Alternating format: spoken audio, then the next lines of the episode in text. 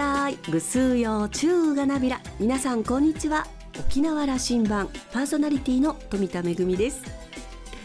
街のあちこちでクリスマスイルミネーションが輝いていますね。そしてデパートとかレストランとかいろんなお店もクリスマスのデコレーションになっていてクリスマスムードが徐々に高まってきました。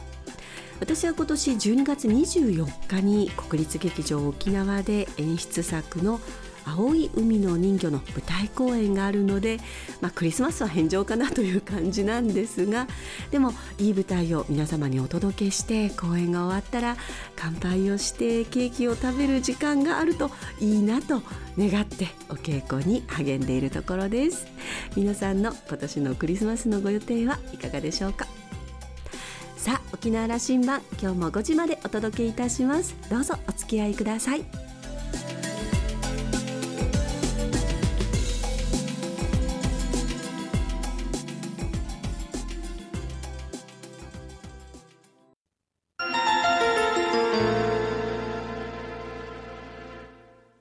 那覇空港の2本の滑走路が一望できるレキオスラウンジ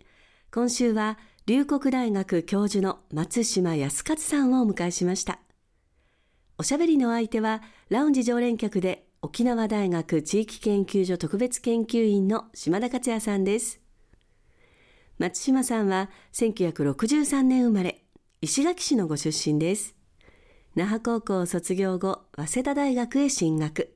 2001年に早稲田大学大学院経済学研究科博士課程を修了しました。在グアム日本国総領事館や在パラオ日本国大使館で専門調査員として勤務。その後、東海大学助教授を経て、現在は龍谷大学経済学部国際経済学科教授を務めていらっしゃいます。また、琉球民族独立総合研究学会共同代表などを務め、琉球、沖縄の独立に関する研究でも知られています。今回は松島さんに京都大学との裁判、琉球遺骨返還請求訴訟と、今年9月に参加された北京大学主催の琉球沖縄学術問題国際シンポジウムについてお伺いしました。それではどうぞ。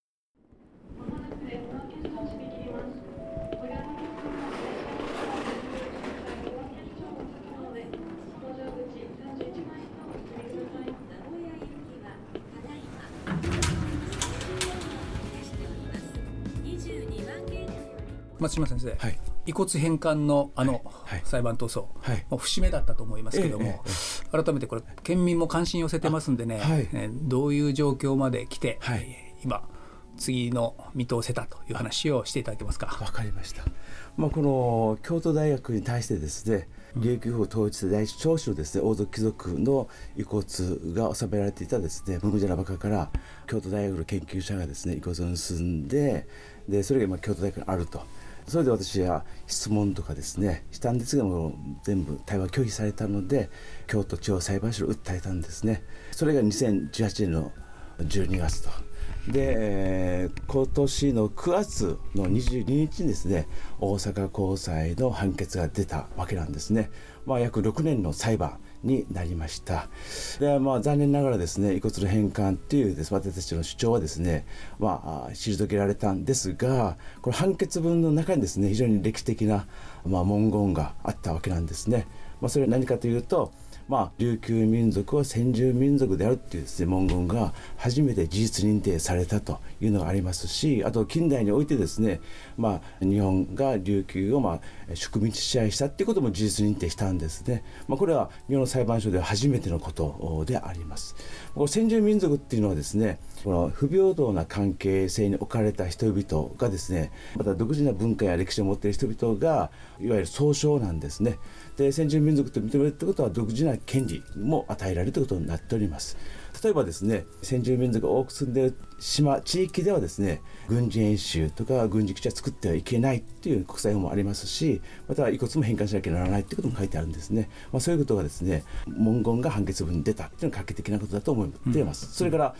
去年はですねこの沖縄県教育委員会に対してですね情報公開請求訴訟っていうのもですね那覇地裁でしたんですけどもこれはですね勝訴いたしました。那覇地裁がですね沖縄県教育委員会に対してですね金関武雄という兄弟の研究者がですね沖縄から盗んだですね遺骨のですねこれ頭蓋骨にですね、まあ、盗んだ場所が、まあ、書かれてあるんですけどもそれを公開しなさいというですね判決が出たんですね。でそれを受けてですね沖縄県教育委員会はもうこの63という遺骨をですね元の場所に戻しますというふうにですね決定を出しました、うん、まあそういうことでですねこの6年また7年ですね7年の遺骨返還のですねこのまとめとしてですね非常にですねまあこれからまた実際京都大学に対してはですね返還を運動は続きますけれどもですね非常に節目となるいい判決だと思っています、うん、松島先生としてはこれは節目を迎えたと、はい、うん変化に至るというところまで、はい、これからどういうふうな戦略、戦術で臨みます？あのですね、京都大学がですね今保管している遺骨っていうのは琉球人の遺骨だけではなくてですねアイヌ民族であったり、あとは中国人の遺骨であったり朝鮮人の遺骨であったりとかですねまたはネイティブアメリカン、まあ、世界一のですね人々の遺骨がまだ収められているわけなんですね。ですからこの問題っていうのは世界的なですね問題ということが明らかになっていましてですね今年の7月にはですねアメリカ人類学会という世界最大のですね人類学会の研究者たちがですね北海道と沖縄に来ましてですねインタビュー調査をしたんですね。調査によりますとですね日本のまあ、骨を研究、ね、対象とする研究者の研究倫理が、ね、非常に問われていると問題であるということを発言もありましたのでこの返還を運動をですね国内のみならず世界的にも輪を広げてですね進めていきたいというふうに考えています。それからですね、まあ、京都大学の前総長で現総長でまた研究者の人にですね手紙を出してですねもう裁判も終結したので対話をしませんかっていうですね手紙を出しました、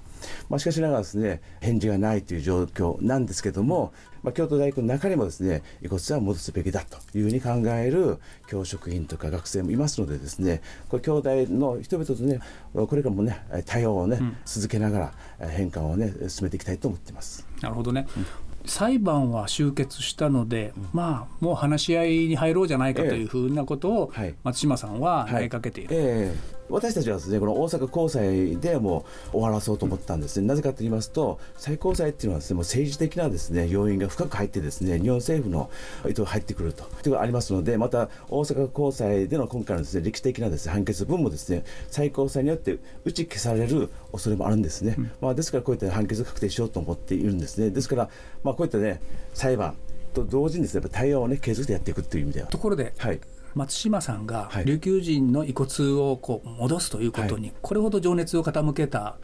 思いの心の底にはどういうことがおありなんですか、はい、私もですね経済学を専門とする経済学者、うん、研究者なんですけども、まあ、研究者っていうのはですねやはり自分が研究対象するものに関してはですね特にその人の人権に関わるものに関してはやっぱり了解を得なきゃならないというふうに思うわけですね。でえー、この琉球人の遺骨に関してはですねね琉球の墓から百じゃな墓とかね、まあ、取ったあ、ね、研究者はですね遺族とか地域の人に了解を得てないんですね、まあ、この研究者当然やるべきことはですねやっぱりやるべきだというですねものをやっぱ明らかにしたいっていうのがありました。それからですね1879年まで琉球国っていうですね、日本とは別の国であったと。で、琉球併合によってですね、沖縄県になってて、不平等な関係性が出てきたと。で、その不平等な関係性を利用して、兄弟の研究者が墓から遺骨を盗み出せたわけで、今でも返してないと。まあ、そういったですね、いわゆる植民地関係が過去から現在も続いている。そういったですね、まあ、歴史的な不正義の問題も裁判所で明らかにしたいというのを思ったので、はい、裁判をいたしました。うん、これはですね琉球独立ということを研究テーマになさっている、えー、松島さんとしては大変重要なことであったわけですね。そうですね、うん、まあ、ですからこの琉球併合後ですね、まあ、日本政府また日本帝国によってですね土地が奪われる。そしてアメリカフランス、オランダと結んだ修好条約の原本も日本政府によって今奪われてしまったと。それで遺骨も墓から盗まれる。逗子亀も盗まれると。それで奪われたものをやっぱり返還させる。これはやっぱり脱植民地化の具体的なですね、方法であると。まあこれは我々だけじゃなくて世界のですね、民族、先住民族もそういった活動をしております。1997年にですねえー、札幌地裁で二部谷ダム訴訟となったんですの判決が出ました。まあ、この結果的には、まあ、アイヌ民族がですね二部谷ダムによってって村が埋められてしまうと。そのダムの建設の差し止めっていうのはできなかった、まあ、負けたんですけども判決文の中で初めてですねアイヌ民族先住民族という言葉が出たんですね。そのことによってですねこれまでは日本は単一民族の国っていうふうに言われたけどもいやアイヌ民族って先住民族いるんだと。で先住民独自の権利があるんだというですね認識とか運動非常に広がったわけなんですね、まあ、それと同じようなですねことも琉球人また琉球民族内南地とっても同じようにですね奪われた権利を回復する。一つ具体的な一歩だと思っています。うん、このことは、ええ。ー、松島さんは研究者として、はい、多くの沖縄県民に一回議論、投げかけたいお気持ちでおられるんでしょう。はいそうですね。先住民族であるか否かということは、はいはい、大阪高裁はそう言ってるけども、県民どう思うと、これ、まあまあそうですね、本来そこに行くところですよね。はい。まあ、こういったです、ね、先住民族の運動っていいますかね、えー、はもう1996年からですね私初めてジュネーブ国連行って、えー、活動してですね今からもう20年以上30年近く90名以上のですねいわゆるうちなんちゅうが国連に行ってですねそういった活動をしていてで国連もですね約6回ですね日本政府に対してですね先住民族という認めるように勧告を出してきたんですね。はい、でその度にですね、まあ、90名のうちのうち行ってきてですね琉球で報告集会したりとかしてましてですね、まあ、こうやって議論もですねこれまでは積み上げてきたわけであります。ですからこうやってですね先住民族とはどういう、ね、民族なんだっていう、ね、議論はですねさらにこれからですね深めて、ね、いく。で先住民族であるっていうふうに自己主張すればですねいろんなです、ね、権利も主張できると。世界的なそういったですね大きな流れであるということもですね多くの人々に知ってもらいたいと思います、ね、そのことへの一歩が進んだというのが、この6年7年の戦いの勝ち得たものだというふうな、はい、はいお考えですね、そうですね、やはり国内におけるです、ね、裁判所で初めての、ね、判決でしたのでです、ね、これは本当に歴史的なものですので、我々自信を持ってです、ね、先住民族であるということを、ね、主張していいと思いますね。もう一つ、はい、松島さん、9月に北京に向かれて、中国の研究者、それから沖縄からの研究者で、琉球沖縄の歴史、それから今の社会に関するシンポジウム参加なさいましたね。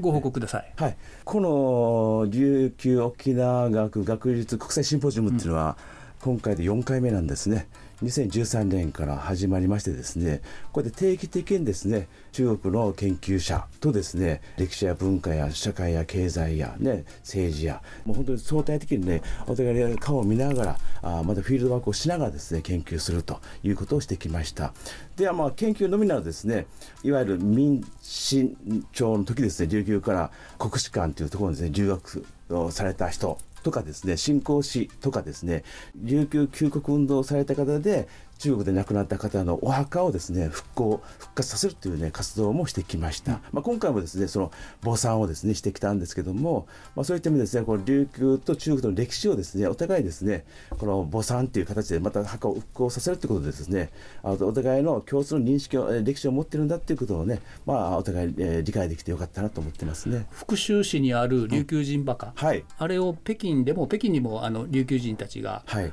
亡くなられて埋葬されてるところあります、はい、あれをお墓としてもう一回復活させると、そうですね。あの中国というのは経済発展してましてですね、都市開発が進んでましてですね一時期はその都市開発でお墓の跡がですね、なくなる予定だったんですけども北京市の内の大学の研究者であるとか北京市がですねまた琉球からの、ね、人々も、ね、又吉先生はじめですね協力してですねそれを、まあ、一旦ですね都市開発計画を止めてですねそしてその復活復興といいますかねを、まあ、しているわけなんですね。松島さんは北京で何を発言し、何を主張なさったんですか？そうです。私はですねまずはあのこのまさに遺骨の問題の背景ですよね、えー、何が本質的な問題であるのか。で私の研究によりますとですねこの遺骨を使った研究によって日流同祖論、うん、ね、日本と琉球は同じ祖先なんだっていう同化のための研究がですね戦前から現在まで行われてきていると。でそれはですね研究というだけの問題に終わるんではなくてですねこれは政治的なあるいは地政学的な問題にも関わってくる問題なんですね。と言いますのは、まあ、日本政府の立場またはですねこの琉球にはね古い時代から、まあ、日本人がですね住んでいてで琉球国も日本人がいろいろ関わってきたんだというふうにそしてこの琉球は日本の固有の領土なんだというですね主張にまでですね及びそしてその冬の領土である琉球における処分権は日本政府が持っているんだとですから米軍基地を押し付けようがね、新たな基地を作ろうが、これ日本政府が、ね、権限を持っているんだという主張になるんですけども、実際は私の考えではです、ね、異なる民族であって、異なる国であったと。ですから日本政府はそういったことを、ね、言える権限はないんだと、ね、ということをですね主に発表しました。まあここ10年でいうとその中国の軍事的なパワーが上がってくることによってバランスが崩れているということが日米の考え方で主張ですよね。これはもう大体日本人や沖縄の中でもそういう理解でいるんだけども松島さん違うんですか、はい、そうですね、まあ、私はこの東シナ海と同時に太平洋全体もですね視野に入ってまして私も太平洋の島の研究者でもあるんですけどもで太平洋はですね、まあ、どっちかというともう戦後からですねアメリカまたオーストラリアですね日本等々がですねもう本当に大きな力を持ってきたと。でそこで中国が政治的経済的大きな台頭してきてですねで太平洋東シナ海ですね力を持ってきたことに対してですね警戒感を持って中国脅威論が出てきてですねそこで特に近年ですね南西諸島にですね自衛隊基地を含む軍事基地を作ってきたというですね。まあですからかえってこの日米側がですね琉球の住民にとってはね大きな脅威になってきてるんじゃないかというふうにも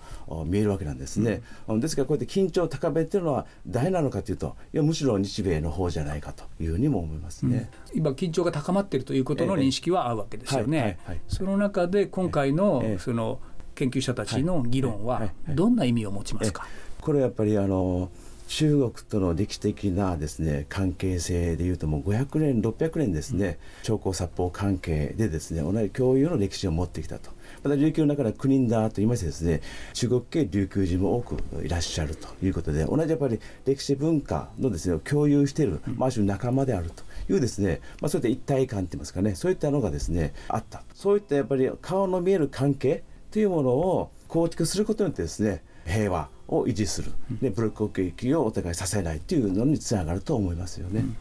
なるほど。松島先生がずっとこう研究をなさってきた琉球は改めて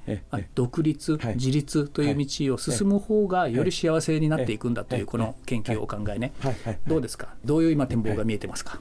私はですねやっぱりこの琉球のですね独立っていうのはしないとですね、本当に危険な状況になるというふうに思っております、日本の中の一部である限り沖縄県というですね権限のねちっちゃいですね島である限りですね日本政府はねもう強硬に沖縄の、ね、県民の7割が基地に反対ね、辺野古に反対しても、ね、作ると。で自衛隊基地もですね反対にもかかわらず作り続けると。だからこういったです、ね、非常にねある種軍国主義的な国からです早くですね出た方がですね琉球の平和の実現につながると思ってますので、まあ、そういった意味でもですねこの東アジア東南アジアの国々や地域の、ね、人々とですねいろいろ話し合って、ね、連帯を作ってですねまた国連のね方でもね力を借りてです、ね、平和的にですね独立ができたらいいなというふうに、えー、まあ、そのための研究をこれからも進めていきたいと思ってますね。今日はありがとうございました。どうもありがとうございました。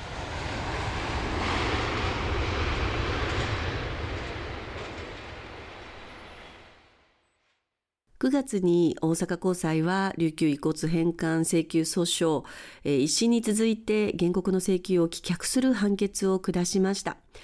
原告の敗訴ではありましたけれども判決文の中で大変重要なことが示されたなと思います。えー、まず一つは松島先生も触れていたように、えー、琉球民族というのは沖縄地方の先住民族であるということがはっきりと示されたということですね。そしてもう一つは、現在の日本の法律の中では、先住民族が遺骨の引き渡しを求める法的根拠は厳しいけれども、それでも世界のさまざまな地域の先住民族の遺骨返還運動の事例に触れた上で、遺骨の本来の地への返還は現在世界の潮流になると、え、言えるということで、遺骨は語らない、遺骨を持ち出しても遺骨は何も語らない。しかし、遺骨は単なるものではない。遺骨はふるさとで静かに眠る権利があると信じると述べました。この遺骨にも権利があるということを述べたというのは本当にあの大きな、えー、意味があるなというふうに思います。えー、遺骨が、えー、持ち出されてからまもなく100年を迎えます。この時期に関係者が話し合って解決に向かうことを願っていると、えー、遺骨はふるさとの沖縄に帰ることを夢見ているというようなことが判決文の不言の中でも示されています。私たちはこう語らないもの遺骨も何も語りませんけれども聞こうとすること知ろうとすることがとても大切だなというふうに思います。そしてそれを知らない人たちへ聞こうとしない人たちにその声を届けるということが現代に生きる私たちの役割なのかなと思います。この遺骨返還訴訟が問いかけるものというのは、えー、まあ基地問題をはじめとする沖縄のさまざまな問題象徴しているなというふうに思いました。沖縄の主権そのものが問われているというふうに感じました。島田さんはお話を終えて松島さんは普段穏やかな自然な人という感じですが研究者として信念の人ですと話していました。今週のレキオスラウンジは龍谷大学教授の松島康勝さんと島田克也さんのおしゃべりでした。来週のレキオスラウンジには写真家でスタジオエース相談役の東国貞さんをお迎えする予定です。お楽しみに。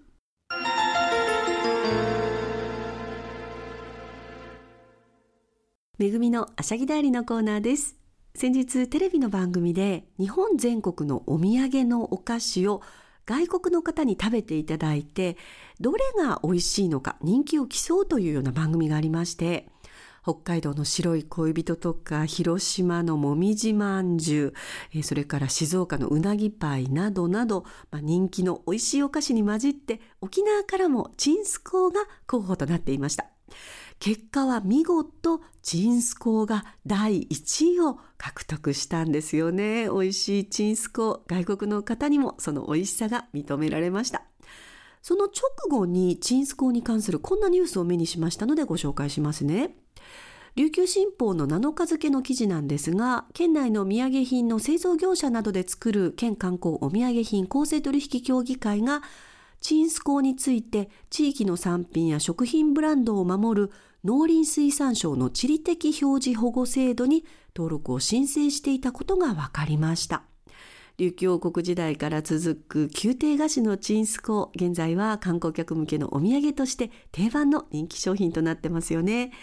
えー、材料はもともとの伝統的な作り方では小麦粉、砂糖、ラードなどを用いるんですが、実は最近、ラードに代わってバターを使用するなど違う作り方で県外企業がチンスコーとして販売する事例が確認されているんですよね。今回の申請が認められれば、規定を満たさないものはチンスコーと表示できなくなりますし、模倣品は国によって取り締まられることになります。えー、例えばフランスではシャンパンはシャンパーニュ地方で作られたもの以外はシャンパンと名乗ることができませんし、え、これ以外にもヨーロッパ各地で、え、例えばワインとかチーズとか様々な食品が伝統的な作り方、そしてその原産地以外のものは名乗ることができないというふうになっています。チンスコーも伝統的な作り方、そしてその美味しさが守られるといいなと思っています。めぐみのあしゃぎだよりのコーナーでした。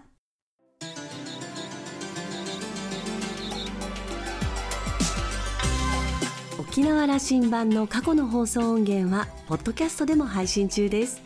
さらに Spotify、Amazon Music、Google ポッドキャストにも連動していますのでお好きなサブスクリプションサービスでお楽しみいただけます。各サイトで沖縄羅針盤と検索してください。沖縄羅針盤今週も最後までお付き合いいただきまして一平二平デービルそろそろお別れのお時間です。パーソナリティは富田恵でした。それではまた来週。